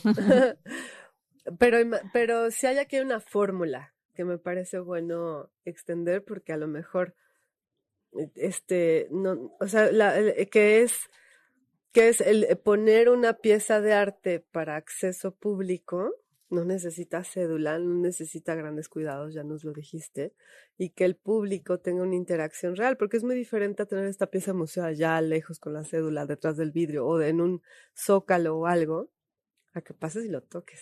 Sí, que no tenga pedestal y, y que se, se- que además, bueno, tiene la referencia a la época en que se empezó a desarrollar urbanísticamente la colonia, en que se, en que Agustín Lara estaba haciendo esas canciones, que la calle se llama Veracruz, o sea, como que sí traté de anclarlo en la historia de, de ahí, pero, y como mensaje a los que viven ahí, ¿no? y este de que pues yo creo que entre más eh, ancladas están las piezas al contexto y a, a quienes lo van a ver ahí siempre y lo van a, a- bueno a- con quien se va a relacionar pues menos queda como un parche como muchas cosas que se ponen Sí, o en como el algo espacio fa- público falso, ¿no? Me parece como de mucha Sí. honestidad este, este regalo, que es un juguete más, y me, me- pienso muy también en esta pieza que tienes de las mesas voladoras, ¿no? Donde hay como también, to- ¿cuántas referencias acá Ricardo Poles lo decía? ¿Cuántas referencias no hay en el arte? Muchísimas, desde Posada, Frida Kahlo, este Coco, ¿no? Del Día de Muertos, pero que están muchas, digo, no, Ella estaba trabajando eso antes de que Disney se apropiara de, de del día. ¿Cuántos Mm, artistas no lo han hecho? Tuvo su, su rato. su de Día de Muertos, sí. Muchos cineastas. Muchos, muchos este, escritores, ¿no? Traben. Ujú. Bueno, en fin, ¿Sabe? No fue un invento. sí existió. Es- fue un invento de su secretaria. Es como una referencia eh, como turística, Traven. Creo que es aún incluso más turístico que el laberinto de la soledad de, de Octavio. Pero bueno, no nos vayamos al turismo. No, justo eso iba. Está toda esta cosa turística del Día de Muertos, pero llega Betsabe y toma todas las, las, este, los, las alime- los alimentos, que además, ah, de eso también te quería preguntar, Betsabe, llegó el momento, sobre la alimentación y tu obra, porque yo tuve Ujú. un día la fortunísima de que mi querido amigo Uciel Carp, un saludo Uciel, te quiero mucho, Yo también. me, me dijo un día, estábamos trabajando en algo este, de la escuela, es que yo doy clases donde me invitó a dar clases social y este me dijo, vente, vámonos a, te invito a, a una celebración de cumpleaños. Llega tu cumpleaños, llega a tu casa y había esta vasta comida exquisita y deliciosa, todo lleno. Dije, ¿dónde, a dónde me trajo cielo? Esto es así como de fantasía increíble. Y, a- y claro, viendo tu obra, tiene una relación muy cercana con el nutrimiento, más que la, la alimentación, me parece lo nutricio, ¿no? Y en ese sentido, esta pieza que es de comida, este, eh, ¿cómo se dice? Tradicional, conmemorativa, como ritual, Ritual. comida ritual Ujú. del Día de Muertos, y estas mesas voladoras con estos libros como en forma de que sostienen la mesa, pero en el aire, ¿no? De nuevo mesas Claro. voladoras. Y el Día de Muertos, este, también este que tienes como caleidoscópico, ¿no? Ujú. Y todas estas piezas eh, de papel recortado que adentro hay luz y que se multiplica al infinito a través de la sombra. Bueno, la sombra es otro de tus temas que tendría tema, que tratarse sí. aparte. Pero bueno, ahora habla La de gastronomía, de, la- de lo de la gastronomía, ¿no? Y de, pues, primero la, esta idea de, de mm, resistencia a la velocidad que tanto le gusta a Pollens, este, que mm, me da risa que le gusta lo veloz y creo que nunca ha manejado según yo. maneja, ¿eh? Ah, ya Está maneja. enamorado y su novia lo, Manejo, sí, lo hace manejo. manejar. Perdón. Pérez. Está muy Se te bien. da, se te da. Bueno, pues eh, qué bueno que ya le está entrando a la velocidad de, de veras. Pero este, en realidad las cosas se cocinan lentamente y, y creo que este, a mí siempre me prohibieron cocinar, curiosamente, en, en Ah, esta educación medio feminista que tuvo mi familia, me decían, no, no, no, tú al piano, tú a la danza, tú a, a tus libros y no sé qué. Y luego cuando descubrí la cocina, eh, vi que era tan maravillosa y, y, y siempre que esto de viajar me regresa a mi casa y, y, y puedo encender, encender mi casa es encender la cocina y que vuelva a oler a ingredientes y a, al horno y a- al fogón prendido. O sea, como que realmente asocio también mucho de mi aprendizaje de la celebración de la vida, este, en una cultura como, como la nuestra, donde si algo sabemos es celebrar y, y, estamos prendidos al calendario de la celebración una tras otra en, en nuestros en nuestras agendas, a ver si, que, si se, que se logre celebrar lo que sea. Este, yo admiro mucho eso porque cuando viví en, en Europa y todo, me di cuenta que no era así siempre, que no todo el mundo festeja y que es muy triste y, y todo eso es, Como que los europeos, bueno, fuera de Sí. México todo es raro.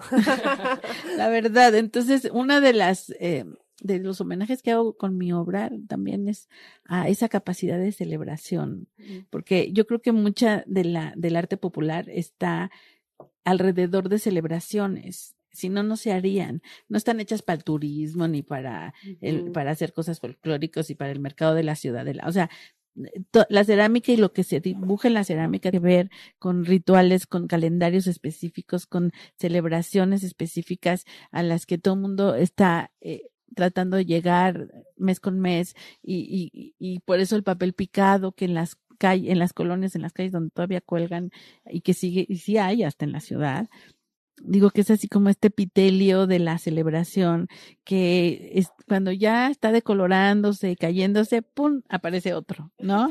Y siempre Sí, en, aún en crisis y aún con esto y huracanes, lo que es, vuelve a ver papel picado.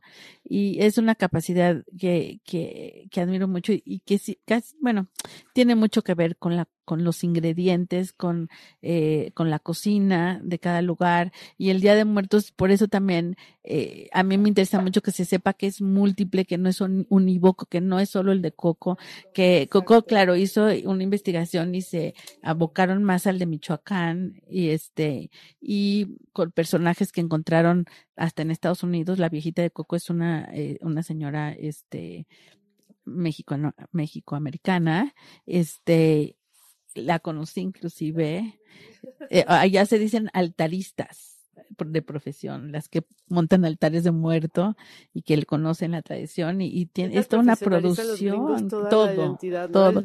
Yo, estaba impresionante, yo dije, ay, pues yo migración". también soy altarista, le dije a la señora de Coco. Sí. Y este, y pues sí, me sorprendí, pero aquí no tiene que ser de profesión, mis abuelas lo hacían y una era de Oaxaca y otra era del centro del, del país y una hacía miniaturas y la otra hacía con cañas arquitecturas, entonces era como, como que me di cuenta que como es diferente de un lugar a otro y los platillos son diferentes y los ingredientes son diferentes y por eso este yo creo que hay que eh, pues volver hacia esas diferencias y entender que además responden al cuidado de de, de un de un paisaje, de, un- de una biodiversidad que, que hay que cuidar y respetar Sí. en cada lugar. Ahorita en, en, en Londres justamente voy a hacer un homenaje a los altares mayas, que son muy específicos. Todo el mundo va a la zona maya y nadie sabe que los altares mayas son tan especiales. Entonces, Ay, no, yo no sé por qué son tan nadie- especiales. Mira, por ejemplo, hay un, hacen un, un altar familiar como en todas las casas, pero ponen uno chiquito, solo, para los que se mueren solos. Ay, Y eso antes de la pandemia. Siempre han pensado en eso. Dije, ¿cómo ha habido una cultura que, que, piensa que es algo, algo especial y que hay que eh, honrar, recordar a, a aquellos que tuvieron que irse solos y sí, darles un recordar lugar? a los olvidados, a los que ni siquiera sabemos si Exacto, existen, ¿no? ¿no? Porque son tan olvidados que solo suponen su existencia. O ahorita con la pandemia que mucha gente por cuestiones médicas tuvo que, que quedarse solo en el hospital. Entonces yo quise, eh, también dije, bueno, cae perfecto, este, porque uno de los, de las razones colectivas, de los duelos colectivos que quiero acompañar es al de, el de los muertos por COVID interna- en el mundo, ¿no? Qué fuerte golpe, ¿verdad? Sí, definitivamente. Sí. Ah. Así que bueno, ese es de, entre otras cosas especiales de, de por ejemplo, en, en los altares mayas hacen este pip, que le dicen este tamal grande, Ay, sí, que lo envuelven en hoja de plátano y lo entierran. Entonces, pa- porque es, es un ciclo de la tierra, para ellos la vida y la muerte tiene que ver con el ciclo de la tierra. Y, y es como enterrar este la comida que luego se van a comer y que toda la lo entierran y memoria luego lo desentierran luego lo desentierran y se lo comen y es como este cuerpo que, que, que vuelve a ser parte sí Yo de repente lo dije, bueno, ya. lo dejaron Lo ahí dejaron ahí, ¿no? no no pues como la barbacoa o sea que se Casi se, una se- comunión, ¿no? Como eh, un, sí, este, como, como hacer el ciclo de, de, de que al final los, la, la tierra florece, va a la mesa, la mesa se come, mueres y vuelve a la tierra y otra vez. Increíble. Qué belleza. Entonces, Enterrar este, el tamal. entonces ahora vamos a enterrar ese gran tamal aquí ¿En? México, Ah. lo vamos a enterrar aquí y lo, y bueno, simbólicamente porque Ajá. va a haber una especie de documental de esto que estoy haciendo y se va a desenterrar en Londres, Ay, qué belleza. como desenterrar esa memoria ya. Qué Lo belleza. que no vamos a ver es cómo lo desentierran aquí y lo van y lo entierran en Londres. es exactamente. Exacto. No, no, ya nos platicará Betsabe a qué supo ese tamal, si es que le dan un poquito. ¿Verdad? No, pues y hasta lo voy a cocinar yo con una amiga. Ah, lo vas a cocinar tú, qué Sí. rico. Bueno, y ahora que nos contabas, fíjate que yo también tenía ganas de preguntarte, solo que quería hacerlo al principio, sobre tu, tu infancia. Ajá. Nos contabas de tus abuelas y este, ¿y cómo fue tu infancia? Pues eso, con dos abuelas que no se querían mucho y que eran muy diferentes. Eran antagónicas, eran enemigas. Sí, la abuela Rafaela de Oaxaca, ¿eh? Ay, Dios. y la abuelita María linda, sí, pero que era tremenda también. Entonces, este, sí, muy así. Era linda, pero tenía vínculos con el lado oscuro de la fuerza, entonces sí como que sonreía, pero se empezaba a pandear todo.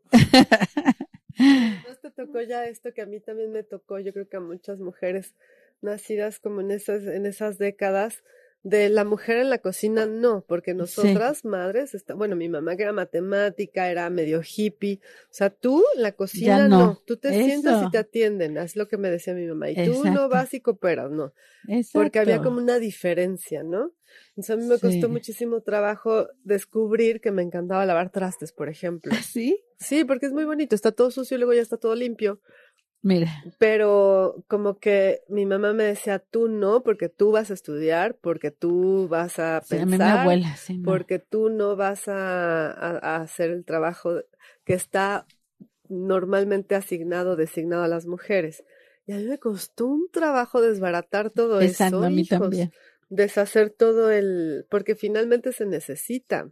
Una no puede vivir en el duelo de, Pues no. de, en el duelo como en términos de lucha, no de, no de, no de hacer un duelo, sino de la lucha esta de, por ejemplo, lo que sufren las mamás, maternar o trabajar, maternar o trabajar. Y dices, bueno, Sí, no, además cocinar es tan divertido y ¿verdad? sí, y luego pues hay tantos chefs que yo también lo de las llantas y el carro dije, bueno, ¿cómo? O sea, sí, la cocina que no me dejan ir y todos los chefs más famosos son hombres. Este, la- las este, lo del salón de belleza que son las mujeres que se peinan y las estéticas más caras son de señores Igual. y este, y las, el diseño de modas, los más famosos son señores. Entonces dije, ah, bueno, yo voy a hacer carros, ¿por qué no? Qué bonito, Betsabe. Sin duda. Vámonos. Yo no soy envidia, soy tu bizcochito. Pero tengo todo lo que tiene delito. Que me pongan nena, soy que me derrito. El mal de ojo que me mando me lo quito. Yo no soy envidia, soy tu bizcochito. Pero tengo todo lo que tiene delito. Que me pongan nena, soy que me derrito. El mal de ojo que me mando me lo quito.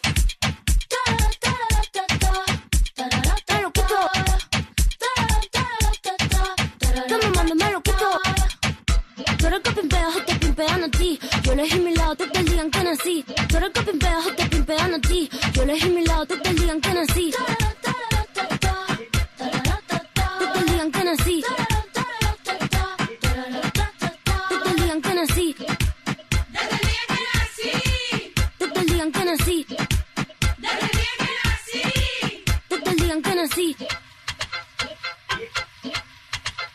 No va a ser mi carrera en tener hits. Tengo hits porque yo senté las bases.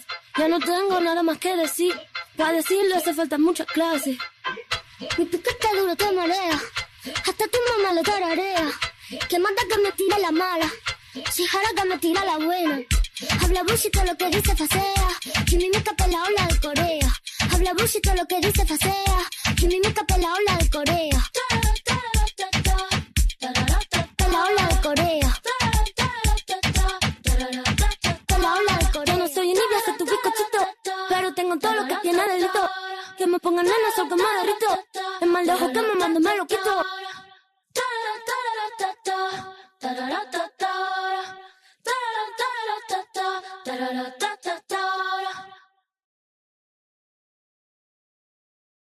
No es Octavia, No es Alejandro, no es Eusebia, tampoco Eduarda, ni Ricarda, ni Armanda. es Antonia. La voz de Antonia. Es Antonia. La voz de Antonia. Esa voz. Oye, ¿por qué Antonia, eh? Porque no es Antonio. No, Polens, es por la librería. Esta es la radio de nuestra librería, Antonia, la oficina del libro. Somos una librería en la colonia Condesa con libros increíbles y extraordinarios de segunda mano, pero muy bien selectos.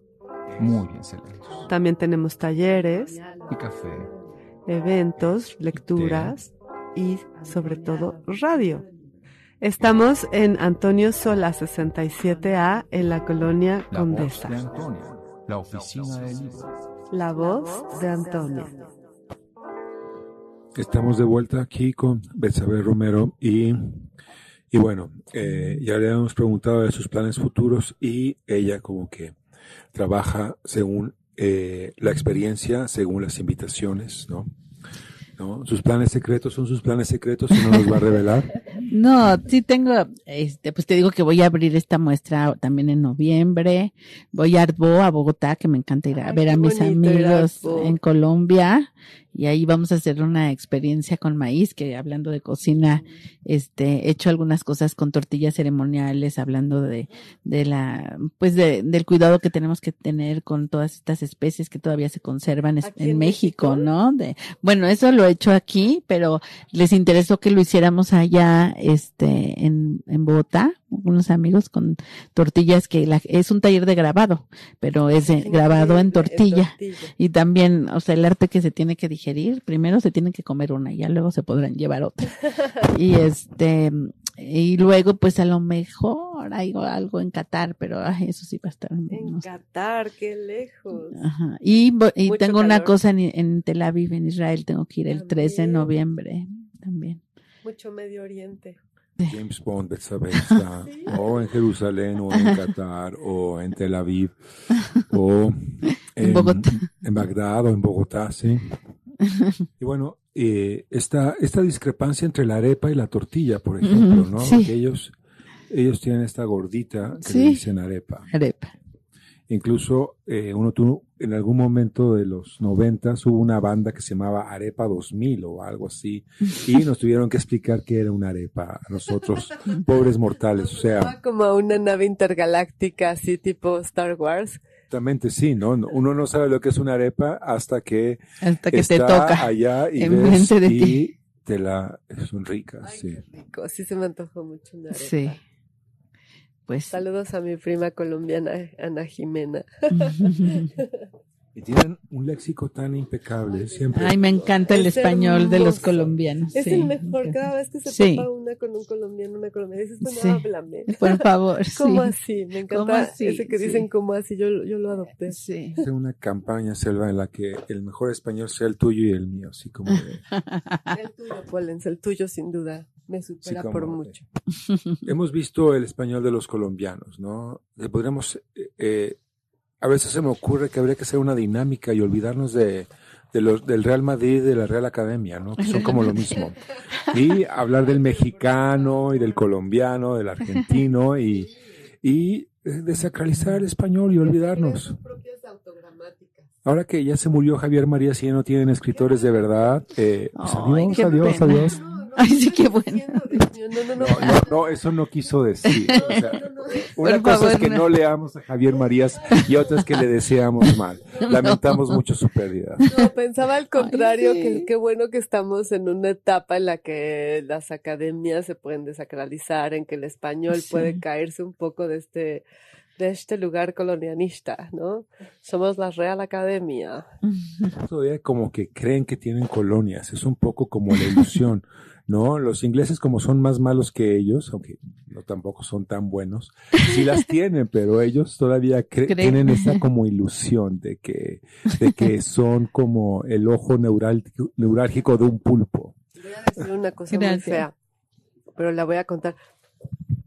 Este, llegó un español hoy y decía, oh sí, es que me dicen que este Bernal, que es muy buen escritor, y yo así como, eh, Bernal Díaz del Castillo, ¿no? Era eh, también español, creo, ¿no? Medio árabe, medio español. Como que decir que este Bernal es muy buen escritor como en términos de, como si fuera Javier Marías, ¿no? A ver, pues es un cronista, sí, de la conquista, se cree que no fue Bernal, sino Hernán Cortés, pero se me hacía muy gracioso como colocar este, o escri- este, me dijeron, por ejemplo, querían leer cosas sobre México, ¿no? Entonces decían, este Pedro Rulfo. Entonces dices, bueno, está bien, yo entiendo que Juan Rulfo no tenga por qué ser tan famoso, pero Pero. ¿En dónde? O sea, bueno, ¿qué libro nos acordamos que hayan escrito en España? El Don Quijote, sí, ¿no? Que luego fue un musical de Broadway. escrito por un Cervantes Quijano. Cervantes Quijano, sí. Pero el libro era bueno. Ay, pues El sí, el Quijote, Quijote. Es una maravilla. Mm. Y bueno, sí, podríamos seguir hablando de literatura española, pero que pues, se acaba como en el, en el 34 ya. Ahí como que hay una raya que dice, después de esto ya no hubo literatura española. Lo siento, Javier, que debes estar en un cielo inglés. No, no, no la hubo, pero Yo no hablo mal de los muertos. no, le estoy pidiendo disculpas y lo estoy saludando. Ahora eh, lo extraño, de algún modo extraño. Va a estar en mi altar también. Ah, muy bien. Fíjate que yo siempre le pregunto a Chabelo, porque ves que hay un tweet que dice Chabelo vivió más que, entonces cuando tengo que hacer el altar, para, como aquí le hacemos, los, también estará Javier Sí, Marías. por Le supuesto. hacemos el altar a todos los artistas o escritores que fallecieron en, en- del 2 de noviembre al 2 de noviembre, bueno, del 1 al 1. Sí, Entonces le di- pregunto, me meto al tweet de Chabelo, a ver quién se murió este, este año. Ya tengo que ir colectando los libros porque ya es casi hora. sí, caray. Casi día. Y bueno, ¿cómo va a ser tu, tu, tu altar? ¿no? Pues esto, te digo que tiene elementos eh, de, de los altares mayas que mm, envuelven la comida en hoja de plátano, como se envuelve en, en petates a los, a los cadáveres, ¿no? De los indígenas y los meten a la tierra, y luego los sacan y se lo comen. Este, de hecho, en algunas zonas, eso ya es otra cosa, pero sacan de las tumbas a los, a sus deudos y, y los, este, los limpi- limpian los huesitos y luego los vuelven a meter. Y este, pero tienen este altar también individual para los que mueren solos. Son blancos en términos de que las telas donde luego se ponen todas las cosas son, son blancos como las mestizas, como todo lo que es blanco también, tipo en Mérida. Este, también se usan guajes en lugar de cazuelas de barro. Y esos guajes se ponen como cuatro en las esquinas, como de los puntos cardinales, y en medio uno o siete chiquitos, que son la- las plantas de la milpa o el en el centro la milpa, ¿no? Y, pero es muy orgánico, todo tiene, es un homenaje al maíz, como el Popol Vuh, que el, el hombre de, es de maíz, y, y por eso tiene que haber tortillitas, también hay molinillos, chocolate, el chocolate también en la zona yucateca es muy Ay, sí, importante. cacao. El cacao, exacto. Sí, me haces pensar en la, el movimiento de antropofagia brasileira. Ah, ah, claro. y eh, cómo es que eh, eh, la intelectualidad brasileira o brasileña, como quieran, eh, tuvo esa manera de relacionarse que nunca llegamos a tener nosotros por acá. Y bueno, que tú eh, tienes y que estás documentando y que creas a partir de tu trabajo. Sí, increíble la Tarsila do Amaral y la sí, exacto. ¿Y, ¿Y es en tu casa, en el altar? Pues mira, se va a hacer este un episodio que están produciendo desde Los Ángeles y todo, eh, va- que eh, esta cuestión de cómo esta tradición se ha movido, se ha desenterrado y cómo llega a Así los Kew Gardens. documentar. se va a documentar en Kew Gardens. Después vamos a hacer una parte del episodio con migrantes en Estados Unidos que ponen altar, este, un altar poblano en Nueva York, y luego va a terminar con un altar en mi casa de Malinalco, como en lo Mm, más íntimo, hecho para mis familiares, Para para, mis seres queridos. Es una casa preciosa, de hecho. Muy a la orden. Cuando Ya me, iba, ya me iba a apuntar, Polens. Pues Apúntate. apúntate. claro. Así como de, Polens, llévame. así como me tocó una vez que Uciel me llevara. No, ahora te invito yo. Ay, qué sabe. Muchas gracias. Con mucho muchas, gusto. Muchas, muchas gracias. Qué bellísimo. Bueno, pues este, estamos realmente encantados escuchándote porque es, eh, es, ah, fíjate, voy a decir una barbaridad, pero realmente lo siento así. Siento que es tan bonito escucharte como verte. Es muy difícil, además. Nos ha tocado, ay, bueno, no quiero decir que hay gente que no lo puede hacer, pero es muy difícil a veces para los artistas hablar de sus procesos, de sus obras, y lo tuyo es una, estar contigo es toda una experiencia estética siempre, o sea, incluso Ay, ahora en la conversación estoy es Gracias. fascinada escuchándote con las descripciones y eso es muy útil para estas experiencias eh, actuales, ¿no? Que desde la pandemia se vio que la voz está siendo muy importante, ¿no? Para, para ahora que vivimos en este mundo tan virtual, tan lejano, tan alejado, parece ser que el, es- el- la labor de el habla y de la escucha nos está acercando mucho como, como comunidades desde la lejanía, desde la leja- lejanía en distancia y en tiempo, ¿no? Porque Claro. muchos de nuestros escuchas, saludos a todos, este, no nos Tan lejos y tan cerca. tan lejos y tan cerca no están escuchándonos ahora, pero nos escucharán después y nos, nos comentan, nos escriben,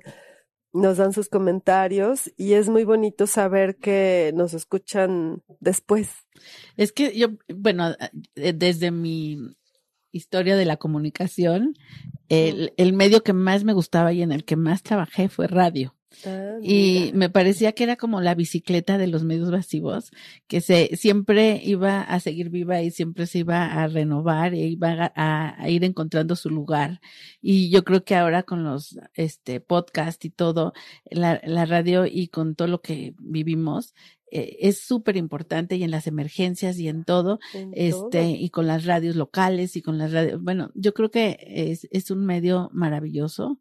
Este, claro, la televisión también se reinventó ahora con esto de las series, pero yo creo que no Sí, es lo pero no es lo mismo, no es lo mismo. y toda la posibilidad tan abierta, tan libre, tan participativa que tiene el radio, este, no hay algo así.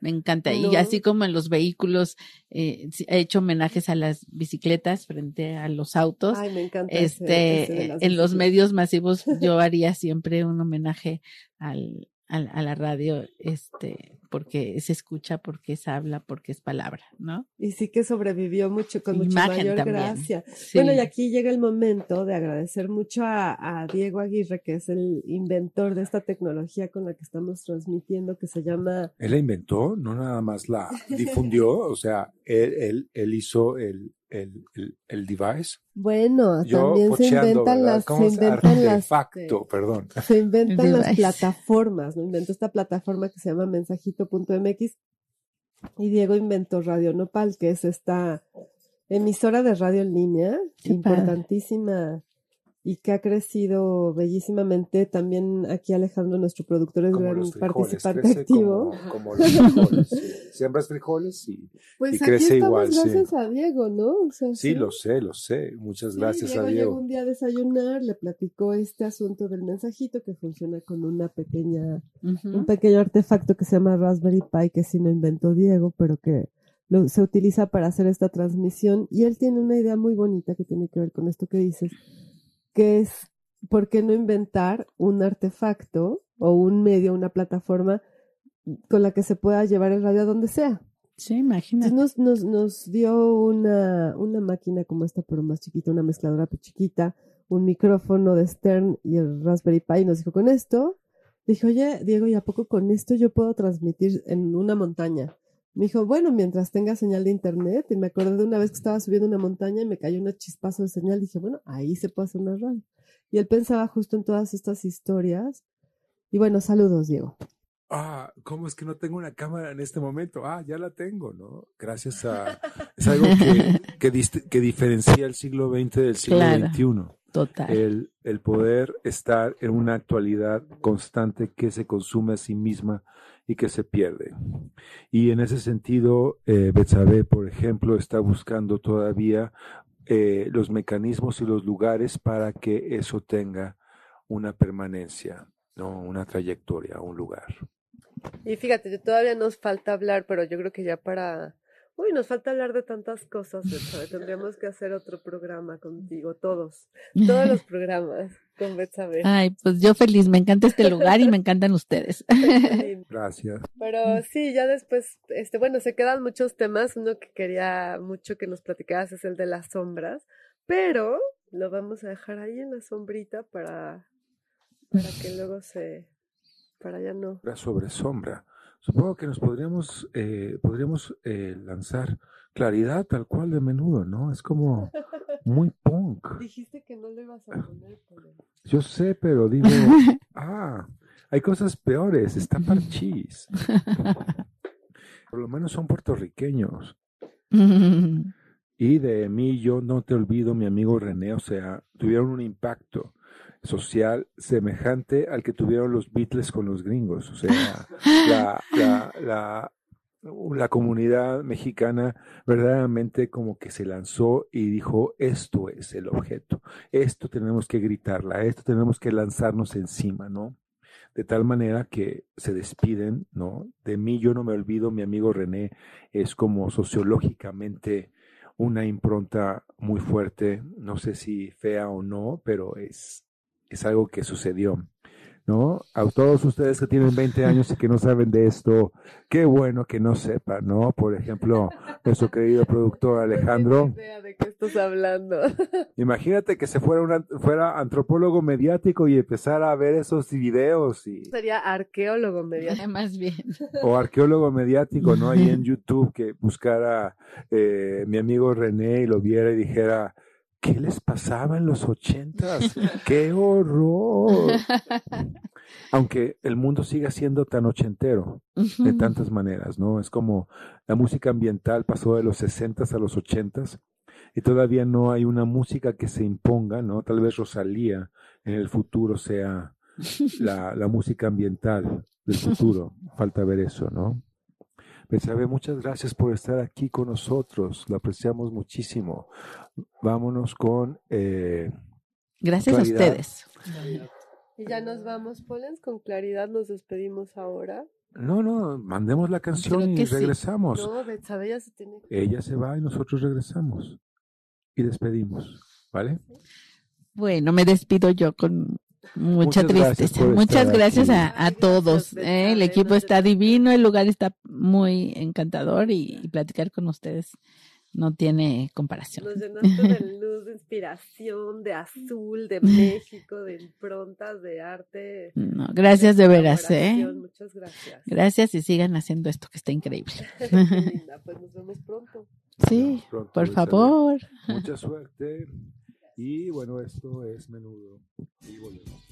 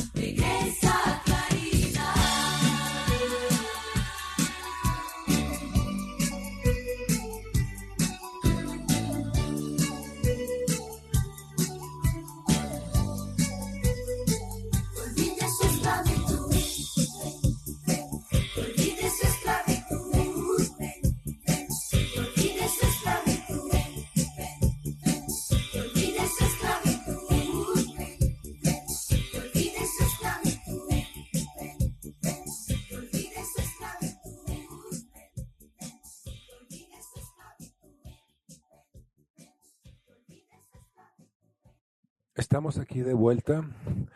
Betsabe Romero se ha ido, ¿no? Y nos deja con un hueco en el corazón porque queremos que se quede aquí para siempre. Los mismos huecos que tienen esas llantas que ella llena de colores. Estoy triste porque se fue. Pero volverá. sí. No, qué lujo tenerla. Realmente lo que lo que hemos estado pensando un poco a partir de este programa, que les invitamos mucho a seguir nuestras redes.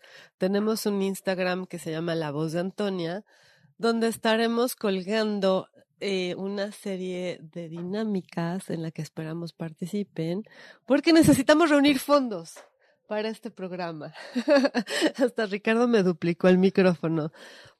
Entonces, este, vamos a abrir eh, una serie de dinámicas que está diseñando aquí nuestro quinto escucha Manuel para porque estamos Pues ya es nuestro productor asociado, ya no le ¿Nuestro digas el quinto asociado? escucha, ya suena como Sí, es cierto, no, es nuestro megaproductor asociado, porque gracias a Emanuel nos, nos ha hecho las, las, este, los flyers de esta semana y ya está trabajando como colaborador activo de todos los diseños que se hacen aquí. Gracias, Emanuel.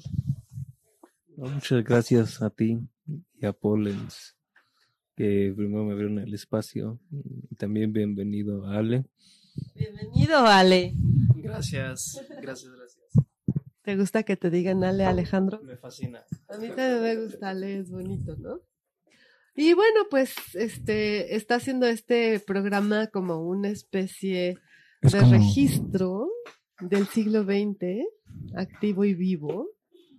En el siglo XXI, como, como Ajá. nos quiere señalar Selva. Yo, yo no sé. yo- el como- el soy 90% como de, de- las personas que están en este lugar no tienen ni idea de quién es Menudo. Pues ya lo tienen. O sea, van a ir a googlearlo, van a estar en YouTube y van a los, volverse este, fans de... Los difusores de, del son jarocho, que me parece a mí, es decir, la música más bonita de este planeta. Por ejemplo, ¿te ha tocado ver este programa que hace Jerry Seinfeld que se llama eh, Comediantes tomando café en coches? Lo importante Buenísimo. son los coches. O sea, un Corvette 56 con el que, o sea, yo ya no veía nada más que el Corvette. Oye, ¿cómo se llama ese otro comediante que también en coches entrevistó a J. Lo, a, a J. Lo, eh, a Jennifer López, a Paul McCartney? Paul, ¿no lo has no lo visto? sé, yo solo vi, Es increíblemente acabo de descubrir el divertido. programa de, de, de Jerry, Jerry Seinfeld, le Seinfeld. copió un poco a este otro. Oye, Pues, esto ya pero está muy los Acapulco en la coches, azotea, Los ¿no? coches. Esto está ya muy Acapulco en la azotea, ¿o qué? Pues les invitamos el viernes. Vamos a estar el viernes, así como el día Dijiste 16. que íbamos a... Emanuel lleva todo el día diseñando flyers. Yo quería disuadirte porque era el día 16. Aquí, oye, pero hay que traer pozole, ¿no? ¿Vas a traer el pozole? ¿De dónde lo voy a traer? Voy a ir a Podemos la casa del tío, del tío Beto, ¿o ¿cómo O sea, se podemos llama? Ya- cooperarnos, que alguien traiga las, los rábanos, alguien las lechugas, alguien las tostadas, y si nadie trae pozole, pues hacemos tostadas con rábanos y lechugas. Hablando de, de comida, de comida ritual mexicana, ¿no? El pozole, ¿no? Vamos a Pero que comernos sea al abuelito. de... Ajá, exacto, que sea de puerquito. Oye, ya, vámonos. Vámonos, ¿con qué quieres irte? Nos vamos con esta canción de Evangelis y John que se llama Justo es la que no quería escuchar. Horizon. John Evangelis. John, John Anderson era este, este cantante de voz histérica de, de los setentas en una banda de música prog que se llamaba Sí. ¿No? Yo de los Pero con setentas no sé nada, porque empecé a tener conciencia del mundo a partir de los ochentas. Pero cuando trabajaba con Vangelis era menos eh, flower power que cuando estaba con la banda Sí. ¿No? Es como un chiste. Supongo que gente que ha oído a la Yo banda vi Sí. el, vi eh, el, vi el, el espectáculo de Broadway. Tommy. Domi. Ah, no, ese es de Who, ¿verdad? ¿Ves? Es Todo eso se me no confunde. Domi. Dije Tommy. Es que, oí Domi. es que estoy mormada porque estoy nadando y se me mete el agua de la nariz a la alberca. Ya vámonos, Polens, ¿qué Ya estamos diciendo? Tenemos eh, esta canción. Ya se me olvidó cuál. Tan bonito programa. Ale, tendrás que borrar este final. canción? Vámonos. Sí, y vámonos con ya. No es Octavia, No es Alejandro, no es Eusebia, tampoco Eduarda, ni Ricarda, ni Armanda. es Antonia. La voz de Antonia. Es Antonia. La voz de Antonia. Esa voz. Oye, ¿por qué Antonia, eh? Porque no es Antonia. No, Polens, es por la librería. Esta es la radio de nuestra librería, Antonia, la oficina del libro. Somos una librería en la colonia Condesa con libros increíbles y extraordinarios de segunda mano, pero muy bien selectos. Muy bien selectos. También tenemos talleres, Y café. eventos, lecturas y sobre todo radio. Estamos en Antonio Sola 67A en la colonia La voz Condesa. de. La oficina del libro. La voz de Antonia.